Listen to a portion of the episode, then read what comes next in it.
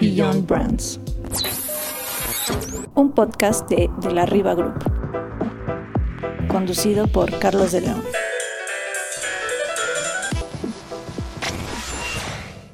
¿Cómo están todos? Bienvenidos a una entrega más de Beyond Brands. De verdad les queremos agradecer eh, haberse suscrito en estas últimas entregas. Nos ayuda muchísimo, nos eh, además nos da mucha emoción eh, ver que les está gustando el contenido y que estamos trabajando en traerles a, pues a, invitados bien interesantes. Como saben, el, el objetivo en Beyond Brands es acercarlos a nuestra red de contactos y hoy tenemos a, un invitado interesantísimo que tengo el, placer de conocerlo hace muchísimo, prácticamente desde que desde los inicios de, de la Riva, que es hace más de 35 años, para hablarles un poco de, su background antes de, empezar a hablar con él, les voy a contar lo interesante que es su, perfil y lo, diverso que ha sido.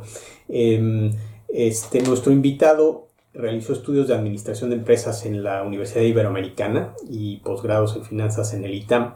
Em, ha estado en empresas tan importantes como PepsiCo, Procter Gamble, Televisa, Monsanto, en donde fue vicepresidente para Latinoamérica de la División de Consumo y en Telefónica como vicepresidente comercial para México. Además, eh, ha estado también en el lado gobierno, él fue miembro clave de dos eh, términos de, del staff, de staff presidenciales de, la República, como fue para el cambio tan importante que se dio de transición con Vicente Fox y después con el presidente Felipe Calderón. Em, ahora Roberto es presidente y fundador del Instituto eh, Metaliderazgo, ya nos hablará él más específicamente el gran trabajo que se está haciendo ahí. Eh, algunos ejemplos en los que profundizaremos es, la consultoría en culturas de alta velocidad para lograr resultados más rápido. Si recordarán, en De la Arriba hemos cubierto también el, tema con, el libro de High Speed Business.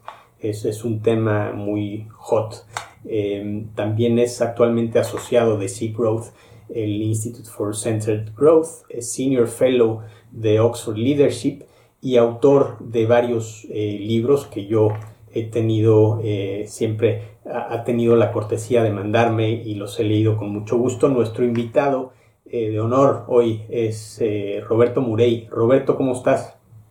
Bien, muchas gracias por, por, la invitación y aquí fascinado de poder compartir y de partir juntos y con tu audiencia. Muchas gracias. No, gracias a ti, Roberto.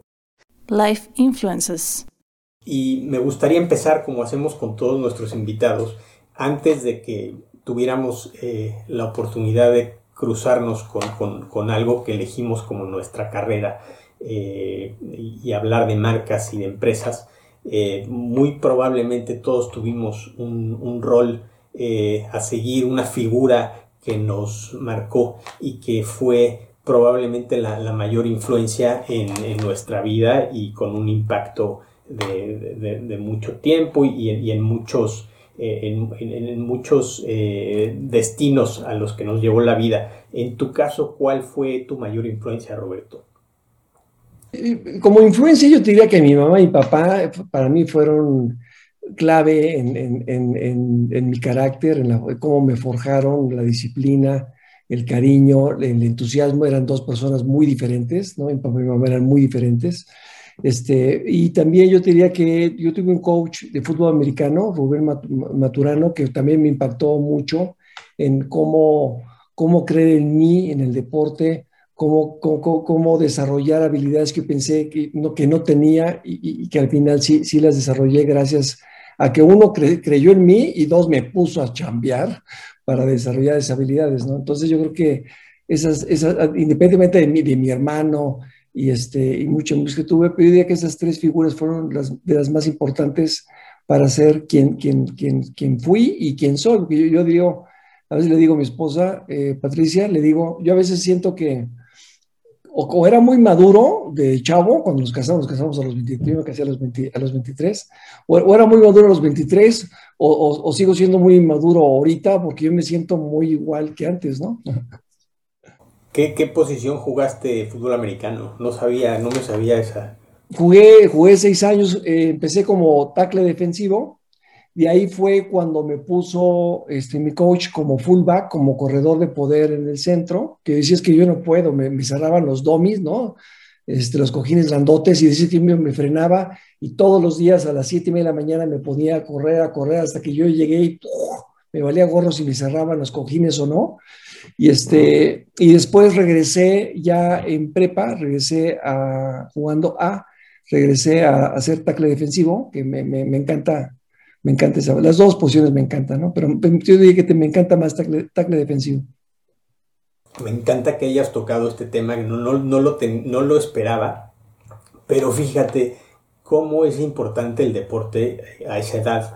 Y yo llevo 11 eh, años acá en Estados Unidos, mis hijos prácticamente, aunque nacieron en México, pues son americanos, por primera vez pude experimentar lo que, lo que se invierte en deporte acá y, entender el por qué eh, y, cómo no tienes que hacer gastos eh, de locura ni, ni, mucho menos, pero cuando aquí los coaches ven cierta habilidad, eh, te separan y, te empiezan a alimentar es ese, ese talento eh, y, el impacto que tiene eso después en tu vida en temas de seguridad, de confianza, de seguridad en, tú mismo, en ti mismo y en lo que puedes lograr es bien interesante. Tú qué bueno que me lo comentas porque en, México creo que no se le da suficiente eh, fuerza al tema del deporte. El deporte. y, sobre todo yo diría también, fíjate que ayer estaba platicando con, con alguien sobre el mismo tema y le decía solamente, es también, el, y lo vamos a platicar, en, en, la, lo vamos a comentar en esta plática, el que te enseñen a trabajar en equipo. Y, te, das cuenta, y ayer yo platicaba que decías que hay algunas posiciones que no lucen, ¿no? Que dices, realmente lo, lo, lo más bonito es ser coreback o, cachar o ser corredor porque te aplauden. O meter el gol, ¿no? Pero al final, por ejemplo, yo decía, es que no, no, no entiendo cómo hay gente que hace tales, que les gusta tener tales posiciones y dije, al final me di cuenta que a mí me encantaba hacer tackle defensivo. El tackle defensivo como tal no luce tanto, pero yo me divertía muchísimo. Entonces, tener esa empatía de saber que pues todos son, somos diferentes, pensamos diferentes, sentimos diferentes, pero al final como construyendo sobre las fortalezas de cada uno, hacemos irrelevantes las debilidades y trabajamos mejor como equipo. Entonces también es una formación muy importante este, esa, esa mentalidad de trabajo en equipo. Claro, porque al final no, yo creo que parte del error en, no verle la, importancia o el impacto tan fuerte al deporte en esas edades es que probablemente nos enfoquemos solo en los que logran llegar a profesionales o a olímpicos, pero eh, eh, en, muchos países como Estados Unidos, em, eso digo, se, maneja de, se, cuece aparte, digamos, tú cuando vas a aplicar a universidades, a las mejores universidades, además de tu récord académico, le ponen mucho énfasis a tu, a tu récord eh, deportivo. Seas o no seas una estrella de fútbol, eh, hay, miles de deportes, hay, hay, muchas fuentes de apoyo y becas al deporte y eh, siempre de la mano con la universidad, ¿no? Tú, te fíjate en las ligas más importantes de deportes acá, todos, prácticamente el 90% creo que vienen directamente de la universidad, en los drafts este, algo que también en Europa se le pone mucho énfasis. Pero bueno, qué, interesante. Luego, este, a ver si subes unos videos de tus juegos a YouTube y si, tienes algunos. Sí, estaba chavito, empecé a los nueve años. Estaba de los nueve a los quince, dieciséis años. Pero, sí, te, mandé una foto de, de, la última que me tomé, con mucho gusto. Ah, qué bueno, qué bueno. vamos a usar. Y mencionaste a, tus papás, eh, Roberto. Eh, ¿Tus papás los dos eh, trabajaban o tu mamá estaba más en tu casa? ¿Cómo era la dinámica? Bueno, mi mamá trabajaba, este, primero, antes de, de cuando conoció a mi papá, trabajaba en una farmacia, mi papá era médico, este, y, ahí se conocieron. Mi papá compraba las medicinas, mi mamá en la farmacia, y ya, ya, ya, ya casada ya no trabajaba, entre comillas, porque ella era una chambeadora impresionante, le encantaba, era una vendedora nata. Entonces la pasaba vendiendo joyería, tapetes, lo que sea, le encantaba vender y le encantaba hacer, hacer dinero, ¿no? Entonces le encantaba hacer relaciones. Entonces realmente siempre se la pasó trabajando y, y yo vi como dos, te decía yo, dos personas, una muy extrovertida que le encantaba divertirse, vivir la vida, viajar, ¿no? Y, yo, y a otra persona, mi papá, que era un médico muy estudioso, muy tranquilo, poco sociable, ¿no? Entonces, como que eran dos personalidades diferentes y de, y de cada uno aprendí muchísimo, ¿no? ¿Recuerdas algún, algún eh, consejo de, de, de, tu papá sobre cuando estabas empezando tal vez terminar la prepa y no sabías qué ibas a estudiar, estabas un poco indeciso sobre qué ibas a hacer? Bueno, fíjate, por ejemplo, él, él, a mí lo que me gustaba mucho, por ejemplo, yo siempre fui, por decirte algo, de 8. Yo salí de la primaria, secundaria, prepa, prepa saqué 8.7, en la, en la Ibero saqué 8.6, entonces yo era de 8. ¿no? Pero, pero cuando me, iba mal de calificaciones, me acuerdo que mi papá me decía, ¿no? Este, ¿por, ¿por qué no tienes, este, qué fue lo que sucedió? ¿Por qué, por qué tienes esas, esas, calificaciones? Entonces decía, no, es que no, no, estudié o no entendí y no pregunté. Entonces, mejor, siempre, me decía, ¿no? ¿Qué, ¿Qué, puedes aprender de esto para que no vuelva a pasar? ¿no? Entonces, son, no, era tanto el regaño, sino el concepto de qué aprendizaje puedes tener para que no, para que no, que no vuelva a pasar. Y con respecto a la carrera, él verdaderamente él quería que yo fuera contador, o que en aquel entonces pues la, la, carrera de contaduría era como una carrera mucho más sólida. Mi, mi papá le encantaba la seguridad, la solidez, el poco riesgo. Y la carrera de administración de empresas era nueva, ¿no? Entonces, como que decía, esto suena como que es muy etéreo, muy superficial, mejor enfócate a, estudiar contador y luego haces la, la maestría, el posgrado, lo que sea de administración. Pero dije, no, a mí me late este, administración y ahí me metí. Y, y fíjate que si en, si en, ese momento los papás eh, estaban buscando que sus hijos fueran a carreras más tradicionales, esto es mucho más marcado ahora, ¿no? Con, con todo el mundo de la tecnología, eh, carreras este, que se han ido moldeando casi on the go. Eh, es, es, yo, yo creo, güey, pues, en mi experiencia cada vez más eh, difícil que pues los, los, los, hijos vienen con otro chip, ¿no? Que, que quieren, quieren experimentar carreras que, que, tal vez cuando, cuando nosotros estábamos en la escuela no ni existían. ¿no? Así es. Te iba, te iba a preguntar sobre ese momento en el que tú eh, pues, estabas decidiendo qué estudiar, decidiste irte por, por administración, eh, ¿tenías alguna idea de lo que ibas a hacer después? ¿Qué, ¿Qué, significaba la administración de empresas para ti versus tus primeras experiencias en internships? Tenía una buena idea. Yo, yo realmente, yo siempre, yo sabía des, desde la, desde prepa, sabía yo que me, me, encantaba la administración. O sea, me encantaba, yo siempre era muy ordenado, cuando íbamos de viaje, mis amigos íbamos a Acapulco o íbamos a Estados Unidos, yo era el que administraba el dinero y me decían, oye, Roberto, ¿de cuánto nos toca este, este, esta noche o de cuánto va a ser tú pagas tú? Porque me, encantaba administrar, o sea, era, era algo nato mío. Entonces ya sabía yo que iba por ahí. Este, no sabía yo, por ejemplo, que me iba a fascinar el tema de marketing, porque yo, empecé en, en mi primer trabajo fue primero como office boy y todo con una tía que, me, daba chamba ahí para mandar cosas y, hacer eh, algunos tipos de recados. Y luego empecé en Arthur Anderson en la parte de consultoría, cuando, eh, este, no tanto en la parte de, de, de, auditoría o de contable, sino en la parte de consultoría. Y me gustó, pero dije, estaba yo tomando las últimas clases de marketing y dije, no, no, no, yo soy marketinero de corazón. Dije, yo, de aquí soy, ¿no? Entonces de ahí fue cuando me pasé a, marketing, ¿no? Pero de, entrada, con, tu pregunta, no sabía realmente que, que me iba a, a gustar tanto marketing.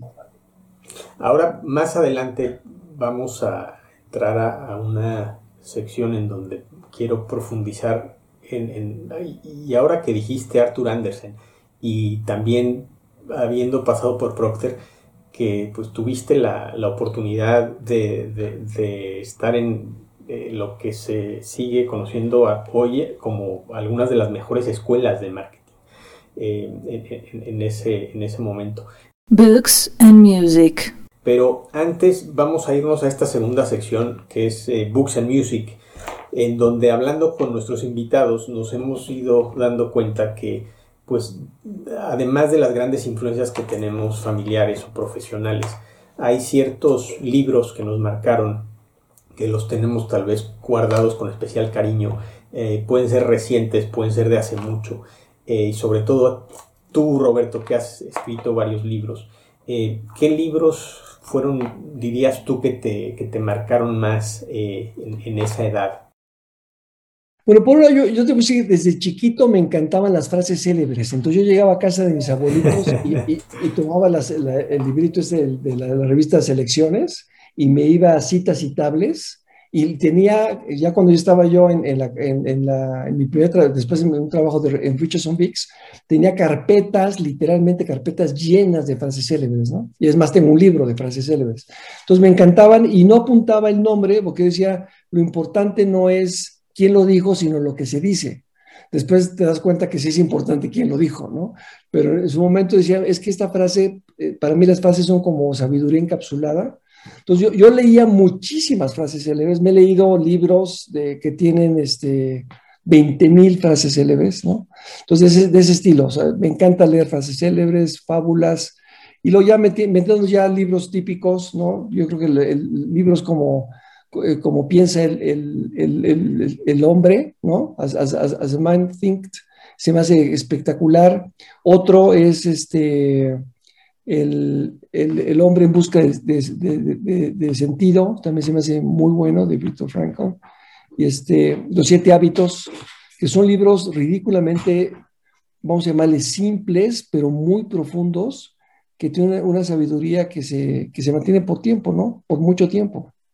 He leído mucho el tema de filosofía porque creo que a, veces cuando yo estoy dando la consultoría o lo que fuera, me dice, Roberto, es que esto es de lo más moderno. Le digo, sí, yo uso el triángulo de la persuasión de Aristóteles, ¿no? Y, este, y uso la filosofía de Platón, porque realmente al final, en ese sentido, te das cuenta que pues, como seres humanos no hemos avanzado mucho en el sentido de, de cómo conectamos de ser humano a ser humano, cómo creamos sociedades más, más justas, etcétera. Hemos avanzado muchísimo en tecnología y en la forma en que operamos, distribuimos, vendemos, pero creo que falta todavía mucho el, el, cómo vamos avanzando en la esencia del ser humano. Y ahora, que te estaba haciendo la pregunta, me acordé que dentro de uno de los libros que yo tengo en, mi mesa de noche y que lo he leído varias veces, tú me lo recomendaste, que fue Los Cuatro Acuerdos. Buenísimo. Sí, y eh, me, viene ahora a la, mente tu, primer libro, eh, porque aquí tenemos la oportunidad de preguntarle a los invitados qué libros los han impactado más, pero tú has escrito varios. Eh, ¿Cómo fue el momento en el que tú decidiste escribir tu primer libro, Roberto? Que yo tenía, eh, siempre me, encanta mucho, siempre me he preguntado por qué hay gente feliz y, hay gente que no es feliz, por qué hay gente que, que tiene todo y no es feliz, y hay gente que tiene poquito y es feliz, porque hay gente que tiene éxito y hay gente que se esfuerza y esfuerza y no tiene éxito. Como que siempre he estado, me, encanta mucho reflexionar y encontrar como que si había, eh, yo era mucho de encontrar la, respuesta correcta, ¿no? Entonces me encantaba encontrar y al final me di cuenta que no es respuesta correcta, ¿no? Este, que, que si siempre en la escuela te enseñan que es A, B o C y te ponen tache o te ponen una palomita y en, y en la realidad no hay respuesta correcta y tú te tienes que encontrar tu propia respuesta. Y en, ese, en esa búsqueda me leí muchísimos, yo diría que cientos de libros de, de, este, de superación personal. Tengo ahorita, me encontré uno que decía ahorita con este tema de la pandemia, me te, he regalado fácil más de 300 libros. Y, este, y me encontré uno que era, sea usted su propio psiquiatra. Y era un libro que yo leía a los 14 años, ¿no? Entonces estuve leyendo mucho, mucho y resulta que este, yo tenía, todos los libros yo hacía un resumen. Y en la crisis del 95 yo trabajaba en Televisa y me quedé sin chamba, ¿no? Me dijo mi jefe, este, Paco Cortina, me dijo, Roberto, necesitamos recortar el presupuesto al 50% Y le dije, pues yo soy casi el 50%, o, me quitas a mí o quitas a los otros 20 personas del equipo y, tenemos 10 mil SKUs. Y dije, y si los quitas a ellos, yo no te voy a poder manejar los 10 mil SKUs. Y en una crisis lo mejor es que se vaya uno y no se vayan muchos. Entonces le dije, yo me voy. Entonces me fui, llegué, llegué a tu casa en aquel entonces y, y, dije, ¿y ahora qué hago aquí? ¿No? Y, este, tenía una cantidad de kilos literal de resúmenes y dije, voy a hacer la madre, el resumen madre de todos los libros que he leído. Entonces me empecé a meter y dije, lo quiero hacer en menos de, de, de 100 páginas. ¿no? Entonces empecé a, trabajar y en tres meses terminé mi libro, este, el primer libro, pero, pero no era libro, era como un resumen nada más. Y después lo que me dijeron, hazlo libro pero en el 95, en cualquier crisis, cuando hay una crisis, lo primero que se cae es la, industria de la construcción y la, editorial, ¿no? Entonces, nadie le interesó el libro y dije, bueno, después lo guardaré en un momento, pero esa fue realmente la, en el 95, el propósito fue hacer el resumen y lo, lo engargolé y regalé como 80 este, piezas de esos. Y lo me dijeron, Roberto, es que tienes que hacer un libro, tienes que hacer un libro. Y dije, bueno, en su momento lo haré. Y, este, hasta que llegó un momento que dije, ya, es, ya, ya tengo la situación económica y todo está listo. Me quiero dedicar a este tema de consultoría, al tema de, de yo en aquel entonces estaba en el tema de coaching, que ya no estoy. dije, voy a hacer este libro y voy a hacer los otros dos que, que tú ya conoces también. Y el primero que estás hablando es la diferencia entre querer y poder, ¿correcto? Así es. Y realmente la propuesta es que todos queremos ser felices, pero pocos podemos ser felices. Y mi tesis es que todos, muchos piensan que cuando yo tenga la vida que quiero, cuando tenga el coche que quiero, el puesto que quiero, la pareja que quiero, la casa que quiero, los viajes que quiero, voy a ser feliz. Y ahí no está la felicidad, ¿no? Cuando, tú logras lo que quieres, ¿no? Se llama éxito. Y el éxito te da mucha satisfacción y te da mucho orgullo pero no te da la felicidad. Entonces, por eso nos dan un, ya soy director, ya soy vicepresidente, ya tengo mi casa no sé en dónde, ya tengo mi coche, tengo mi casa en quién sabe dónde, y a los tres meses o a los seis meses dices, ¿y eso es todo? Pues vámonos por otra casa y vamos por otro puesto, y estamos buscando la felicidad como si estuviera la olla de oro al final del arco iris. Entonces, digo, una cosa es el éxito, que hay que tenerlo muy claro, es lograr lo que te propongas, y la otra es la felicidad, que hay muchas definiciones, y la, la, para mí la mejor bueno, hay una que me encanta de Wendy Dyer que dice, este, no hay camino a la felicidad, la felicidad es el camino. La otra es, la felicidad es una decisión. Yo decido hoy ser un amargado y ver todo lo bueno que tienen los demás y lo poquito que tengo yo, o decido ser feliz. Y ese decidir ser feliz, vienen los cuatro temas que toco, donde digo, uno es valorar y disfrutar lo que tienes, lo poquito o lo mucho, desde bañarte el agua caliente, el jabón, el aroma del shampoo, llegar a la oficina y decir tengo trabajo, eh, el pan, el cafecito, valorar y disfrutar lo que tienes. Dos, agradecerlo. Cuando tú agradeces algo, aumenta su valor. Cuando tú aprecias algo, aumenta su valor. Luego, tres, esforzarte todos los días por ser mejor ser un poquito mejor papá, un, poquito mejor mamá, un poquito mejor hermano, un poquito mejor arquitecto, licenciado, mexicana, mexicano. Un poquito, no mucho, pero un poquito todos los días, todos los días, todos los días. Y cuatro, ayudar a los demás a vivir mejor. Si tú ayudas a los demás para que vivan mejor, si, si los apoyas, si les das herramientas, este, tienes una vida plena y una vida feliz, ¿no? Entonces yo digo que es, es como el mar. ¿no? Eh, en la parte de afuera están las, emociones, estoy triste, estoy contento, estoy enojado, estoy desilusionado, y abajo está realmente la, profundidad, la, tranquilidad, que es la felicidad. Entonces digo, hay que reconocer, mucha gente piensa que ser feliz es estar con una sonrisa.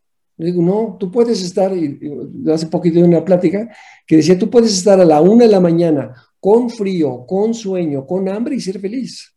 Luego eh, le estaba dando una plática a 1500 enfermeros en Pachuca y le dijo lo que me pasó a mí hoy. Hoy en la mañana yo tenía hambre, sueño, frío y estaba feliz porque iba, estaba yo haciendo esta presentación para ustedes y que ustedes van, iban a impactar a quién sabe cuántos miles de pacientes y yo estaba feliz, yo estaba viviendo en propósito. ¿no? Entonces de eso se trata el libro.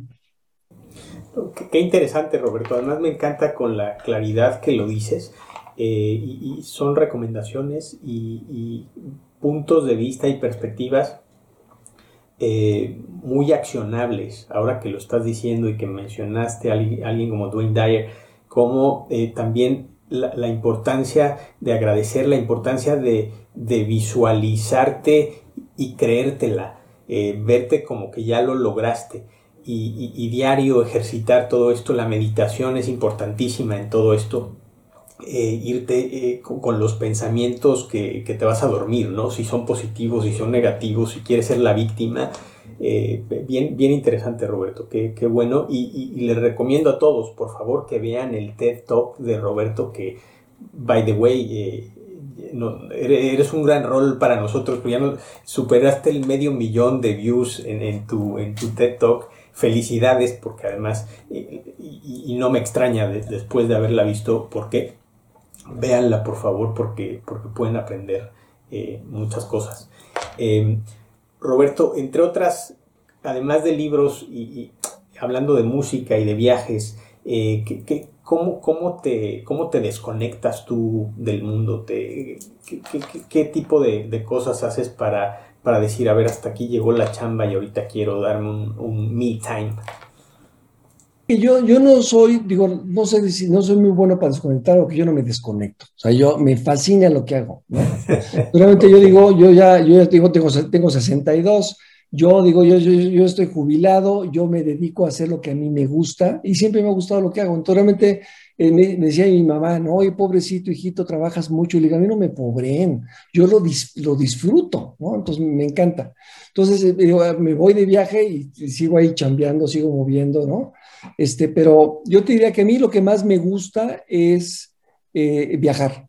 O sea, cuando, cuando, es más, mañana salgo de viaje, ¿no? Pero, pero para mí viajar es, es, es una forma de la, experiencia de la comida, de todo el proceso. Realmente yo trato de estar en el aquí y en el ahora todo el tiempo. Entonces, en el aquí y en el ahora, desde que llegas al, al, a esperar el avión, te subes al avión, me pongo algunos este, AirPods para, para escuchar algún tipo de libro. Me encantan los audiolibros. Y, este, y luego conocer nuevas culturas, este, nuevos lugares o visitar lugares este, que ya conozco. ¿Algún lugar favorito? Bueno, me encanta España, España, Italia, es lo que yo diría que es lo que más, lo que más disfruto. Y pasando a la siguiente eh, sección, Roberto, y haciéndolo con un puente muy padre por lo que nos dijiste, de que tú no te desconectas, porque pues es qué mejor prueba de haber encontrado eh, lo que te gusta. Y que tu, traba, tu trabajo, como, como dice, creo que es Warren Buffett, que dice tap dancing to, to work, ¿no? Se escribió un libro, este, y cómo eh, tú, lo, tú eres el claro ejemplo en donde desconectarse, así como la felicidad puede tener diferentes interpretaciones y desconectarse a veces no necesariamente eh, tiene que tener esa, esa, connotación de estoy sufriendo con lo que hago y ahorita me voy a, me voy a relajar y voy a pasar a la sección un poco más enfocado a tu, a tu carrera eh, y, a, los diferentes roles que has tenido. Eh, yo menciono mucho aquí e insisto en cada programa cómo eh, hay que empujar mucho más con los estudiantes eh, la, estructura y la seriedad que se le da a los internships y, en cuanto puedas eh, ir a estas grandes marcas como las que tú estuviste para, para empezar a, definir cuál, cuál, va a ser tu futuro y, hacerlo con, grandes maestros del marketing en lugares como los que tú has estado. Eh, cuéntanos, ¿cuál, es, ¿cuál fue tu primera experiencia laboral y, dónde fue y qué es lo que más recuerdas? Bueno, la mía fue, le decía yo, en Arthur Anderson, y ahí fue una chulada porque llegué yo, era por, así como un bebé profesional. Entonces entré y me mandaron a Chicago, a St. Charles, a la, Universidad de, Arthur Anderson. Me mandaron cinco semanas para estudiar el, el, Assembler, que es el, idioma de la computadora. ¿No? Para hacer programación. Entonces este, era cuando te daban las tarjetas, hacías el, todo el diagrama de flujo y, programabas, perforabas, te entregaban las tarjetas perforadas, los metías al proceso. Después de cuatro o cinco horas te decían que había una bronca, encuentra la bronca, ¿no? Entonces fueron cinco semanas espectaculares, la gente lloraba, este, eh, era una presión impresionante, pero yo, yo, la disfruté, nevando, entonces el clima, todo me encantó. Después ya llegué, empecé a dar consultoría, este, interesante. Le damos a despachos de abogados como Santa María Esteta, trabajamos con, Fonacot, haciendo todo el tema de pago, el manejo de créditos Fonacot, y etcétera. Entonces estuvo, estuvo divertido, pues dije, esto, no, esto está padre, pero, pero, pero no es lo mío, ¿no? O sea, como que me gusta, y estaba, yo te decía yo, estaba yo en el tema de marketing y dije, a mí lo que me encanta es el marketing. Y un amigo mío trabajaba en Tequila Cuervo y me dijo, Roberto, hay, una, hay una, este, un espacio en Tequila Cuervo, ¿por qué no intentas? Le dije, ¿tú crees que porque yo no tengo experiencia en marketing? Dice, no, no importa, entras como asistente de marca y de ahí te van a enseñar. Entonces fui, me aceptaron y fue una chulada trabajar en Cuervo. Este, empecé como asistente de marca de nuevos productos, luego me hicieron gerente de marca y manejamos, lanzamos Rondo Q de Puerto Rico, manejaba yo vodka Smirnoff, este, eh, podcast, este, vodka ginebra oso negro, entonces, estuvo, estuvo, divertido y después de ahí ya me pasé a, este, a Richardson Bix, que es, la compañía donde yo manejaba dos divisiones, que era cuidado del estómago, que era Pepto-Bismol, Metamucil, Saldiovas Picot, y, cuidado eh, personal, que era Oilo Voley, Pantene y Claracil. Que si no estoy mal, ¿fue este tu primer contacto con nosotros, con De la Riva, cuando estabas en Richardson Biggs? Sí, sí, sí, sí, Yo, yo, ahora sí, como yo conocí a la doctora, ahí ella, ella era toda la, nos hacía mucha, mucha investigación de las marcas, de Chocomilk, de Chocolates Larín, de Oilo Voley. Ahí fue. Pero interesante porque también, aunque no te quisiste quedar de principio con, a nivel consultoría con Arthur Andersen, que luego se volvió Andersen Consulting, eh, y, siempre se vio como una de estas cinco grandes eh, consultoras estratégicas. También te, ayudó a ver un poco otro lado de la asesoría con clientes y, a, seguramente a llegar a, Cuervo también con... Probablemente tú pensabas que no tenías ninguna experiencia en, algo que pudieras usar, pero seguramente todo, todo te ayudó. Y, claro. una marca como Cuervo, que pues es, es uno de los love brands eh, mexicanos, ¿no? Sí, no, la verdad que este, yo, yo digo que todas las, es más, me salté una que creo que es importante con el, con el tema este de los, de, los estudiantes, creo que es importante mencionar. De, entre Tequila Cuervo y Richardson Biggs pasé a Suntory, que, en su momento era vodka Suntory, a mí me tocó lanzar Midori, que es ese licor de melón verde, casi casi fosforescente, y este, tenemos en aquel entonces también las pasas Instant Ramen, que después se le vendió a Nestlé, ¿no? Y este, pero, por ejemplo, para mí Suntory fue un paso donde aprendí a que antes de, pasar a otra organización realmente lo tienes que pensar muy bien. Entonces, si el, cometer, este, el, cometer errores que no te lleven hacia, hacia el camino que tú quieres, te ayudan a madurar para que antes de no, que dije, ¿sabes qué? Vámonos, está padre, ¿no? Que además me pagaban más y tenía coche, y entonces, vamos, suena muy padre, ¿no? Pero, pero mi, mi carrera era, y es lo que yo he vivido, eh, yo soy, en aquel entonces no tenía, no lo tenía tan claro, pero lo que a mí me, me, llamaba mucho la atención era lo que, y lo, lo, que tú dices, yo lo había vivido en Arthur Anderson, la parte de la cultura de, del norteamericano, ¿no? Que es eh, su estilo, yo conecto mucho con su estilo, ¿no? Temas muy prácticos, muy simples, muy competitivos, al grano, ¿no? Entonces, eso, eso me encanta y, la tendencia fue después, cuando me ofrecieron lo de Richardson Biggs, que había sido mi jefe de Tequila Cuervo, se fue a Richardson Biggs, me llamó y dije, pero vámonos. El famoso Jorge Haswalt. Oye, y cuéntanos eh, cómo, eh, ¿Cómo ves hoy todo el, mundo de, las marcas, el contenido, eh, las redes sociales, el, cómo se distribuye un, gasto publicitario hoy en día en, redes sociales y en temas que, no existían, ¿no? Cómo la televisión poco a poco ha ido desapareciendo, tú que estuviste eh, en Televisa versus cómo es ese mundo hoy, cómo, lo ve alguien que, que, que es un conferencista que está, pues, que tiene audiencias jóvenes, audiencias este, de, nuevas generaciones, versus cómo lo viviste tú. En, lo personal creo que es el área que más ha e, evolucionado y en el mundo del marketing, pues prácticamente se reescribió el libro de, la comunicación. Sí, fíjate, yo te diría que hay, un concepto que me gustaría compartir, porque creo que esto aplica a lo que estás diciendo, pero todavía mucho más macro.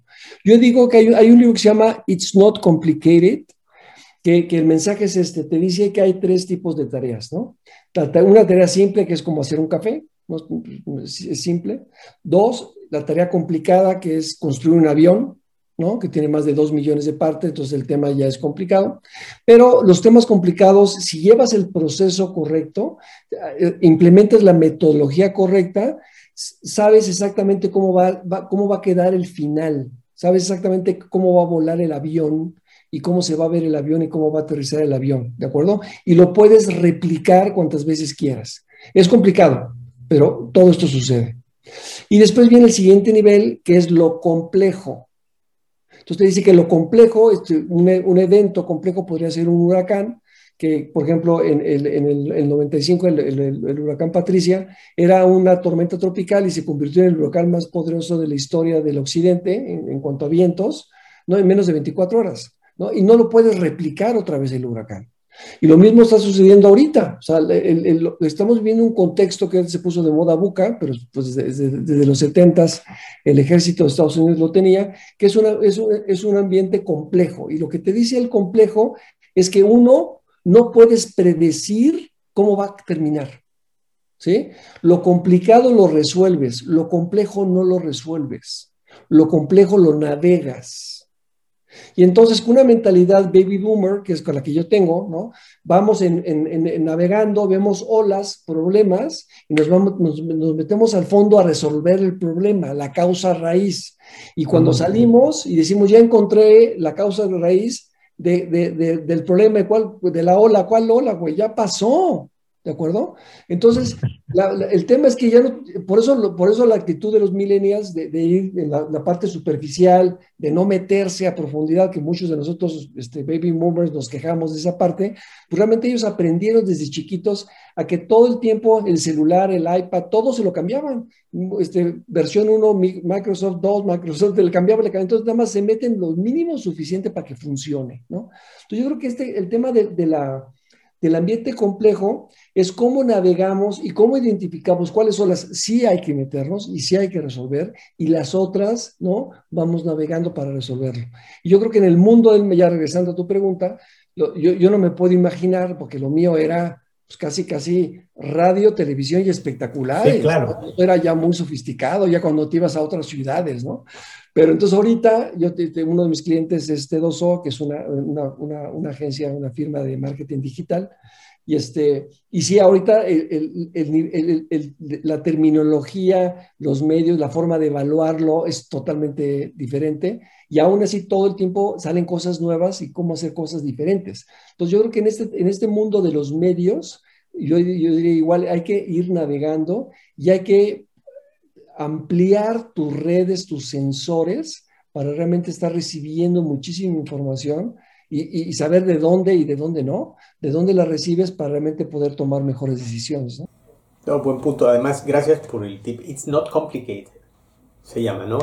de Rick Mason lo vamos a pedir. Y les recuerdo también que eh, después de tantas eh, recomendaciones en, las entrevistas desde que iniciamos este podcast, vamos a hacer una entrega, eh, si no a medio a final de año, para hacer un resumen de los libros que nos han ido recomendando, que ha sido una muy buena lista. Además, em, ha sido una lista que nos han dicho que los que nos siguen y nos ven los están pidiendo los libros y los están leyendo, lo cual es buenísimo. Eh, ahora, Roberto, sobre tu carrera, a mí me gustaría entrar en un tema que yo, yo lo he vivido como, no del lado eh, de allá, pero del lado del asesor, eh, y, he estado trabajando también como asesor, además de marcas, en gobierno y con temas electorales y presidenciales y política, imagen, y es un mundo súper interesante también porque eh, es un mundo lleno de adrenalina también, es un mundo súper estresante, de todo se necesita al minuto, ayer no hay reglas, ni preparaciones, ni pedidos, y es actuar y es supervivencia. Y tú viviste eh, de haber venido de escuelas de marketing eh, muy, muy americanas, llenas de experiencia y de riqueza, que se aplica, si se pueden aplicar al mundo de, gobierno, ¿no? Eh, ¿cómo, ¿cómo, fue ese primer encuentro en, la presidencia con, Vicente Fox? Fíjate que había, a, mí, a, mí, me preguntaban, yo Roberto, ¿cómo, cómo se vive los pinos? O sea, que, debe ser un shock cultural, ¿no? Y yo les decía, de verdad, para mí es totalmente transparente, porque para mí trabajar en los pinos o trabajar en Procter o en Pepsi es igual, o sea, el estilo que le puso Fox viniendo de, de ser vicepresidente de Latinoamérica de Coca-Cola, pues era totalmente corporativo. Él tenía sus, sus, este, ¿cómo se llama? sus, sus scorecard, los, los, proyectos más importantes los tenían en dos pantallas, que eran los hospitales, los puentes, este, las escuelas, universidades. Entonces, todo lo estaba midiendo como lo midía si estuviera como CEO de otra compañía, ¿no? Entonces era, era muy de administración. Arrancamos las juntas a ver la minuta de la junta, de la junta anterior, qué fue lo que faltó. Oiga, por cierto, hay un tema muy importante, desahogamos la minuta y después vemos ese tema. O sea, una estructura y una disciplina que yo decía, yo me siento realmente estamos trabajando bajo prioridades. Este, los expertos, de repente yo hablaba, por ejemplo, de un tema y, este, y un tema de medios, ¿no? Que no era mi tema. Entonces le decía, a ver, perfecto, gracias Roberto, a ver qué opina Rubén Aguilar. ¿No? Entonces, era, era, escucho a todos, pero al final quiero escuchar al, el punto de, de, que es el experto en este tema, o si era un tema económico, pues era Eduardo Sojo, y al final, pues él tomaba la decisión. Pero sí era, este, para mí fue muy transparente, yo no sentí gran diferencia, con, con el presidente Calderón sí sentí la diferencia, ¿no? Él era, era mucho más este, la, la, parte de, ¿cómo te diré? De, más política, más de abogado, ¿no? Y, Fox era más administrador, más de marketing, ¿no? Ok, y, lo, padre también en, esta época debe haber sido que probablemente pudiste conocer a, mucha gente eh, muy interesante en, esta etapa. alguien que te llama la atención, alguna anécdota con alguien que, tuviste la, suerte de cruzarte por esos años y, que te, te impactó. Pues, alguien ahorita que la verdad que no, me viene a la mente, déjame pensar así rápido, porque fue de todo, desde presidentes de países, este, gobernadores, este, además yo manejaba toda la parte de, la parte de los eventos del presidente. Entonces yo estaba, yo manejaba el, Fox Contigo, que era el radio. Entonces todos los que entrevistó, que entrevistamos a todos. Desde Chabelo, el Chavo del Ocho, este, etcétera. Este, no, anécdotas como tal, así para, para compartir así en medios grandotes, así como estamos, no tanto.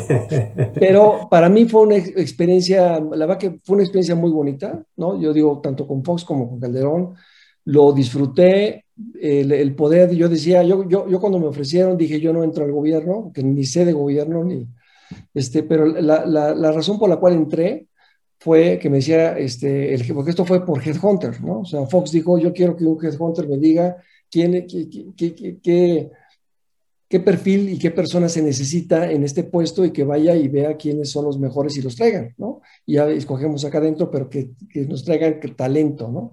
Entonces el headhunter me decía, Roberto, el presidente Fox quiere gente como tú, gente de la iniciativa privada, etcétera, y le dije, no, pues como yo hay montones, ¿no? Yo no le entro a ese mundo de la política, y luego me dijo, piénsalo, por favor. Le dije, pues no hay mucho que pensarle. Me dijo, como amigos te lo pido que lo pienses, ¿no? Está bien. Pues en la noche dije, le voy a cumplir a mi amigo, ¿no? Puse pros y contras, me puse a analizar y al final la conclusión, yo dije, en tres minutos termino, ¿no? Me aventé una hora. Y la conclusión fue, yo he recibido mucho de México, yo nunca le he regresado nada a México. Si en algo puedo ayudar, la verdad que no sé en qué, este, y puedo eh, poner un granito de arena para que, sea, para que haya un México mejor, pues va. Entonces di el zarpazo, dije, le dije a mi esposa, mi esposa me dijo, Patricia, me dijo, no, no estoy de nada de acuerdo que te metas ahí, pero si eso es lo que te gusta, te apoyo. Entonces eso es, te apoyo, como siempre te apoyo. Le dije, va, y cuando sepan quién soy y lo que sé, me van a decir cómo te atreves a ponerte como candidato, porque no sabes nada, ¿no? Y, y eso fue, ya después platicando con, con Fox, me decía, lo que más valoramos de, de ti era tu, totalmente, tú, no, no, no, tienes ningún porque además yo no soy panista, no soy panista, no soy priista, no soy, entonces me dicen, eres morenista, tampoco soy morenista, sino soy mexicano que quiso ayudar, ¿no? Y este, entonces lo que más valoraban e, era ese, ese punto de vista fresco que traía yo y, y claramente podía ver las oportunidades para comunicar mejor, para lograr un mejor trabajo en equipo en el gobierno federal, etcétera, ¿no? Interesante, además me gustó cómo dijiste, bueno, yo trabajé en PepsiCo o en Procter, al final eh, voy, voy a trabajar en marketing y comunicación y con gobierno, tu visión era igual mucho por, por el estilo de Vicente Fox. Eh, ahora, te quiero preguntar, por haber estado en, marketing y mucho en comunicación, ¿qué tan importante es la marca México?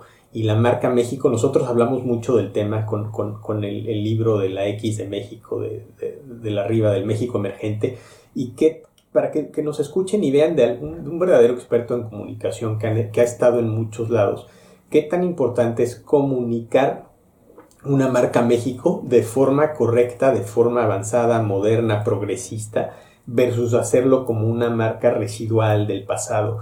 Eh, ¿Qué opina? ¿Cuál es tu opinión hoy de lo que se está viviendo con esa marca México? Sí, mira, yo creo que hay mucho, mucho que hacer. Digo, yo me acuerdo cuando estaba en Fox, decías que como mercadólogo, tener, como, ser responsable de la marca México y ser responsable de la marca Fox, ¿no? En su momento, pues era este, una, una gran responsabilidad.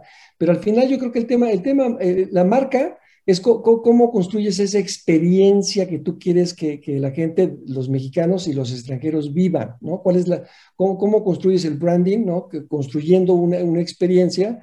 Y creo que este, es muy importante definir pocas, pocas características, pocas cualidades, pocos valores que realmente eh, eh, definen quién es México como, como, como, como país, como, como persona. Yo fíjate que traigo un tema muy interesante en todo lo que estoy haciendo, que hablo de la persona física y la persona moral. Es decir, la persona física que es el ser humano y la persona moral que es la organización, ¿no? Entonces, igual yo diría que es la persona moral, pero como país, ¿no? Si, México fuera un ser humano, que tú eres experto en todo el tema de la investigación, ¿no? ¿Quién sería, ¿no? ¿Cuáles serían sus miedos? ¿Cuáles serían sus sueños? ¿Qué fortalezas tendría? ¿Qué debilidades tendría? ¿no? Y cómo se presenta México como persona hacia el mundo.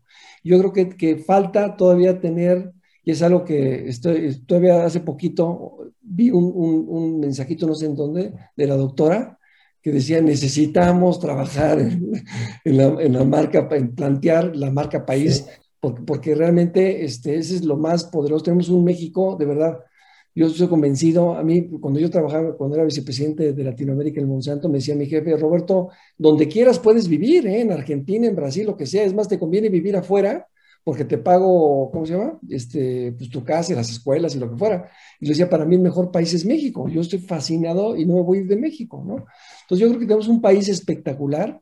Eh, lo que sí requerimos es, por un lado, trabajar en esta, en esta narrativa de, de, de, de, quiénes somos en México, quién es México, y después esa narrativa pasar, y me encanta esta frase, ¿no? Pasar del, del storytelling al story living, ¿no?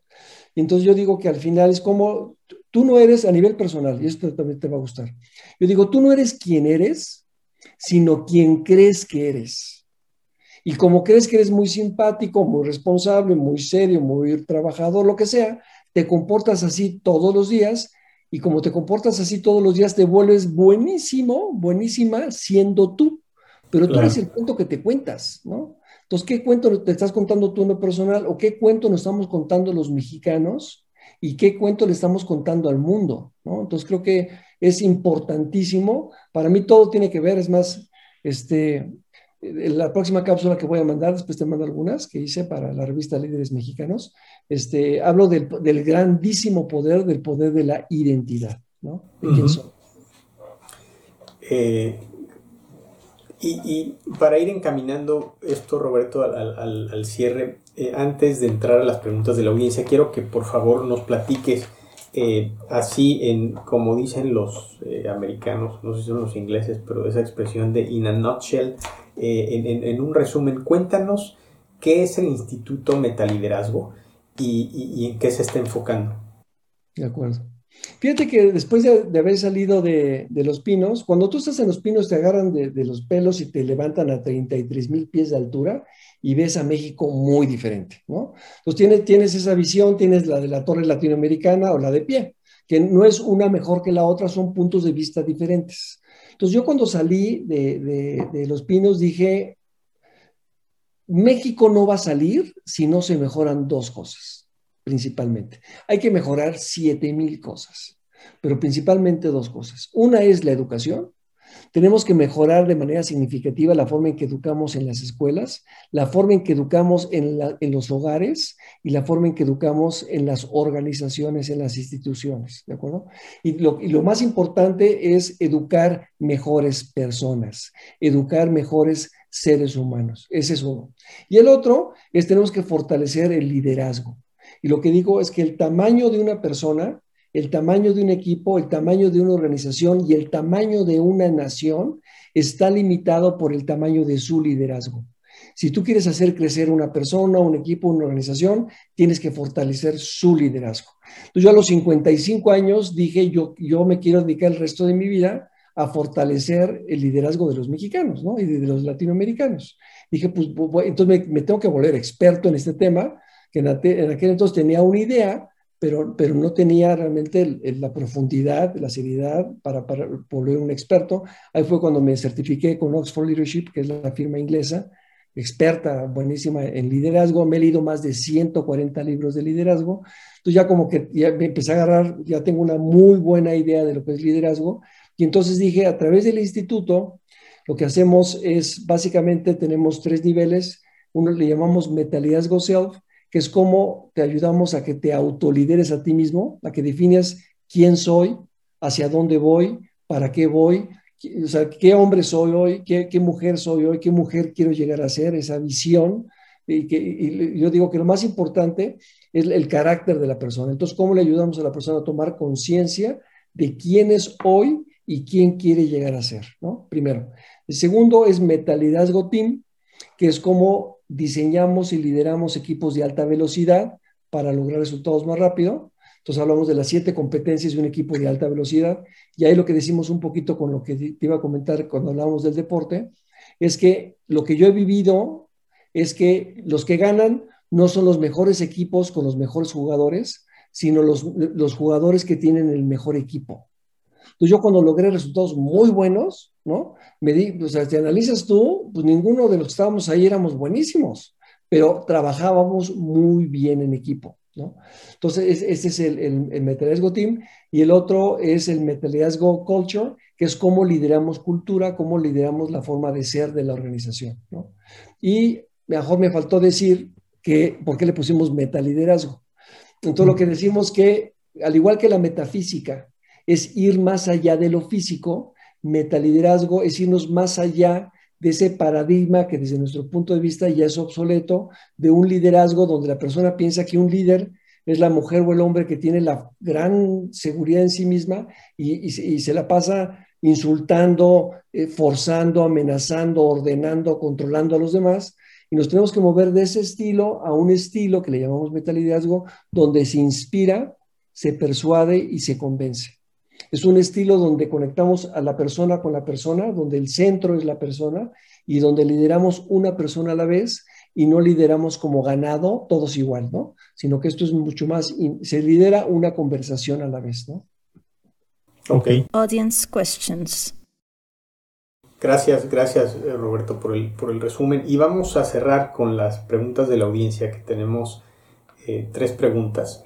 Eh, como siempre, de varios lugares en Latinoamérica que, nos encantan. La primera es eh, Juan Martínez, él es mercadólogo en Colombia y nos habla, lo comentamos al principio, tú algo mencionaste, ¿qué consejo tienes para los que tienen ya una idea general para escribir su primer libro? ¿Cómo decidirse para, primero hacerlo y dar ese primer paso? Bueno, yo ahorita todo pasado, yo diría es que, bueno, por un lado, yo diría que puedes tomar dos caminos, hay mil caminos, ¿no? Yo diría dos caminos. Uno es, ¿qué quieres compartir? Entonces, una vez que definas qué es lo que quieres compartir, cuál es la mejor manera de compartirlo, cuál es el mejor formato de compartirlo, si es a través de historias, a través de entrevistas, a través de un modelo que tú este, desarrolles, lo que tú quieras, ¿no? Entonces, ese es un formato.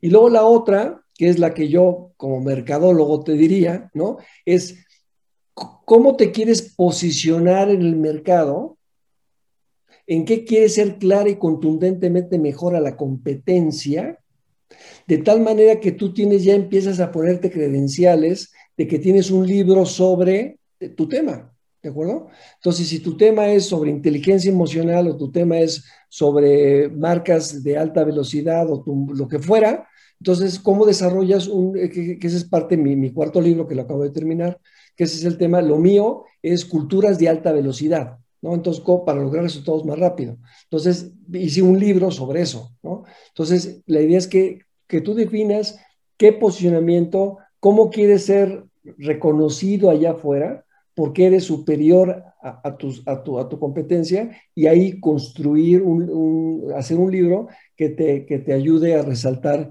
en esa área. Perfecto. Gracias. Em, vamos con la siguiente. Es una opinión con pregunta al final, es un punto de vista. Es, él es Antonio Rufo, eh, profesor en ciencias políticas en Perú.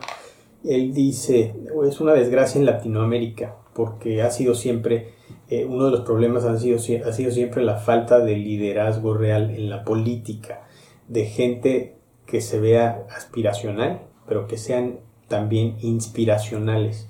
¿Qué nos falta hacer a nivel educación para cambiarle el chip a la gente con estas nuevas generaciones sobre la importancia del liderazgo?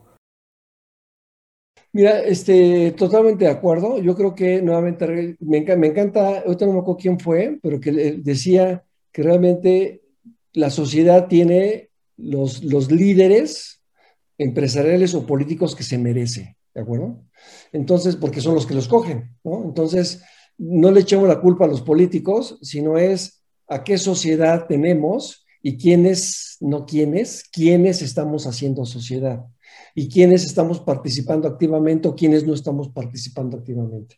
Yo me iría más bien a la, esencia de la escuela, del hogar, y totalmente de acuerdo, es educación. ¿no? tenemos que educar valores, tenemos que educar a mejores personas, tenemos que educar personas que estén consistentemente, un poquito, nuevamente regresamos al mismo tema, ¿no? Es cómo, cómo reconocemos que somos un solo equipo como organización o como país, y donde dices, somos un solo equipo, en tu, caso, Antonio, ¿no? Donde todos somos Perú, ¿no? O ganamos todos juntos como Perú, o perdemos todos juntos como Perú, o como México, como otro país. Entonces, tiene que haber ese cambio de mindset, ¿no? Donde somos uno solo, además somos una sola humanidad, ¿no? Ya si nos vamos a, empezar a, filosofar, yo siempre digo, es como una, gotita de, de un mar, que hay una ola, sale una gotita, y la gotita le preguntas quién es y te dice yo soy una gotita independiente, yo soy no sé qué, dice, pero, eres, parte, eres parte del universo, del, del, mar, ¿no?